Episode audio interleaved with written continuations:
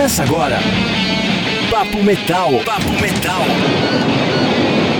Muito bem, começando a primeira edição do Papo Metal por aqui, muito prazer. Eu sou o JC e a partir de hoje a gente fala muito sobre heavy metal, principalmente heavy metal nacional, bandas novas, bandas antigas que estão lançando coisas novas e por aí vai. Para começar, não teria como ser diferente. Nesse mês de junho completamos um ano sem o mestre André Matos. E é impossível não falar do assunto, principalmente pelo legado que esse cara deixou, né?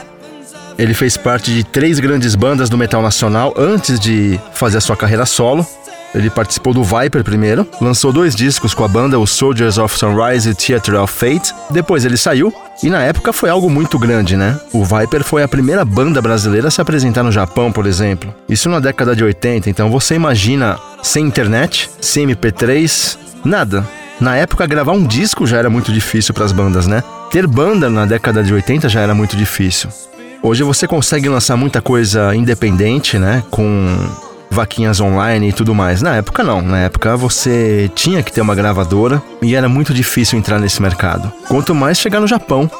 Na época as grandes bandas do metal nacional eram o Viper e o Sepultura. Existia até uma rivalidade boba entre as duas bandas, né? Mas com o tempo isso acabou também. O Viper continuou sem o André, Pete Passarel assumiu os vocais na época e já não foi a mesma coisa, né? Eles lançaram o Evolution, já sem o André, o Coma Rage também. O som da banda mudou totalmente, foi algo voltado mais pro hardcore, pro punk. O Evolution é um bom disco, mas já não era mais a mesma coisa. Depois eles lançaram um disco em português e a banda acabou entrando em hiato por algum tempo. Depois disso, o André formou o Angra, que foi a grande banda dele. Ele lançou Angels Cry, que foi disco de ouro no Japão. Logo no primeiro álbum, eles já tiveram essa repercussão enorme, principalmente no Japão. Depois ele lançou Holy Land, que foi um divisor de águas também, por aqui junto com o Roots do Sepultura, porque misturava metal com música brasileira, música regional. O Holy Land ainda tinha algo a mais que o Roots porque misturava metal, música regional e ainda muita coisa de música clássica, que era algo que o André nunca abria mão. Todos os discos do André tinham alguma coisa de música clássica. Depois veio Fireworks, o último disco do André com o Angra. Muito bom disco também, não teve a mesma repercussão, mas eles fizeram uma turnê enorme, principalmente pela Europa. Teve até um show na França que Bruce Dickinson fez uma participação com eles, cantando uma música do Iron Maiden, né? Fly of Icarus. Tem vídeo no YouTube, inclusive. Se você não viu, veja. A qualidade não é das melhores, mas dá para ter uma boa noção do que era o Angra na época, né? Com André Matos nos vocais, Kiko Loureiro na guitarra, Rafael Bittencourt na outra guitarra, Luiz Mariucci no baixo e Ricardo Confessori na bateria.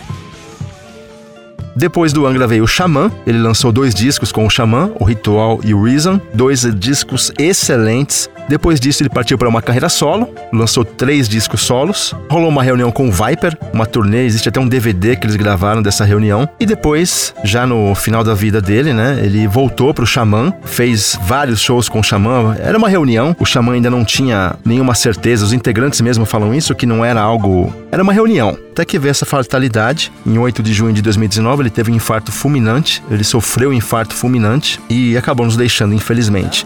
Eu queria dar uma dica porque muito se fala do André no Viper, no Angra e no Xamã, mas ele teve um projeto muito legal, lançado em 2011, uma banda chamada Sinfonia. O nome do disco é In Paradisum e foi uma super banda de power metal formada pelo André nos vocais, Timo Tolk, ex-Stratovarius na guitarra, o Jerry Kailulainen, que também tocou no Stratovarius no baixo, Miko Arkin, tecladista que tocou no Sonata Ártica e o Uli Kush do Halloween. Então você tinha um brasileiro nos vocais, um finlandês na guitarra, outro finlandês no baixo, outro finlandês nos teclados e um baterista alemão, que é Uli Kush, que era do Halloween. Então foi uma seleção do power metal que se reuniram para lançar esse In Paradisum em 2011 e é um disco muito bom, muito bom mesmo. Então, se eu tiver que dar uma dica da carreira do André, eu acho que é legal fugir um pouco desse habitual e conhecer outros projetos dele, porque apesar de ter sido algo rápido, né? Eles fizeram pouquíssimos shows com essa banda, depois o André saiu para se dedicar à carreira solo e tudo mais, mas é um baita disco.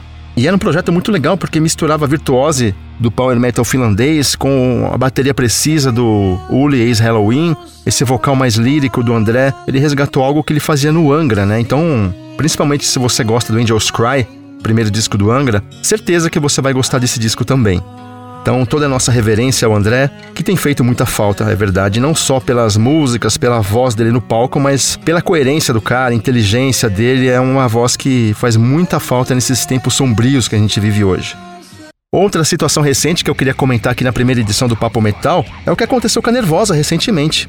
Uma banda formada por três meninas, era formada por três meninas, Fernanda Lira no baixo e vocal, Pri Camaral na guitarra e a Luana na bateria. Essas meninas conseguiram uma projeção muito grande, era um trio de thrash metal, muito na linha do Slayer, do Destruction, né? E elas conseguiram uma repercussão enorme principalmente fora do país. Tocaram em vários festivais, rodaram praticamente o mundo inteiro. Elas lançaram três discos, fizeram um show animal no Rock in Rio e de repente veio a bomba de que a banda estava se separando, né? A Fernanda Lira saiu da banda junto com a Luana e ficou só a Pri Camaral.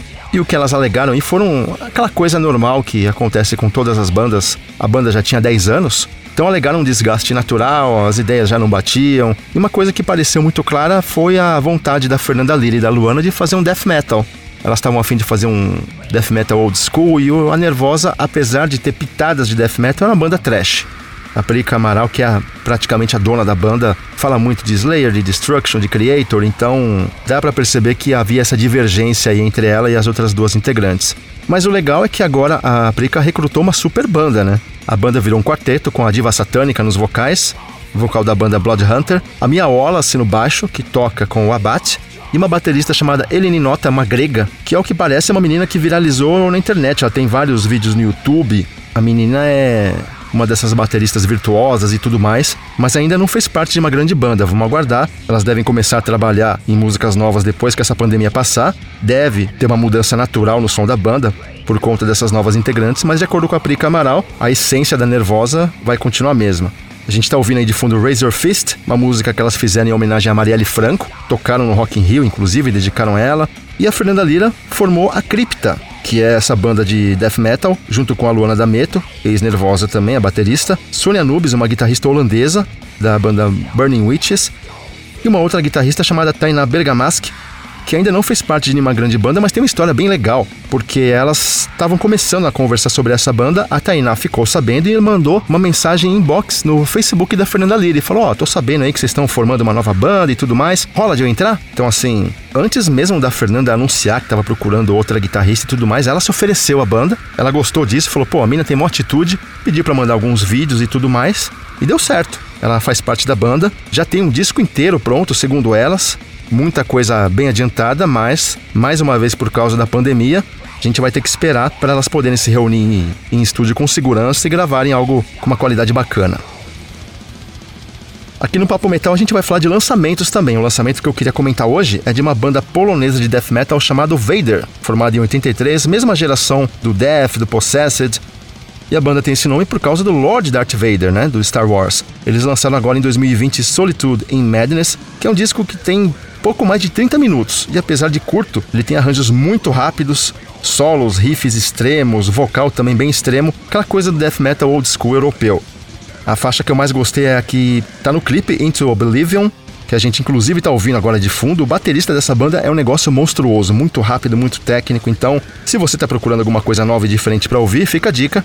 Vader, banda de death metal europeu. O nome do disco é Solitude in Madness. Bom, essa foi a primeira edição do Papo Metal, espero que você tenha gostado.